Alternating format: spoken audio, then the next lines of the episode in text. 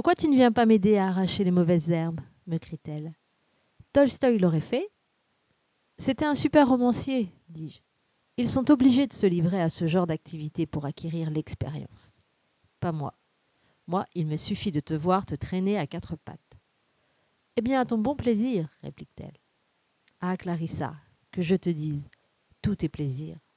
Les temps où nous nageons, notre verger de pommes, les orages, le barbecue, la musique, les bavardages dans le lit, le thé glacé de ta grand-mère, le choix de la promenade du matin et de celle du crépuscule. Toi, la tête baissée en train d'éplucher des pêches ou d'égrener du maïs. Oh des riens, véritablement, se mue en plaisir.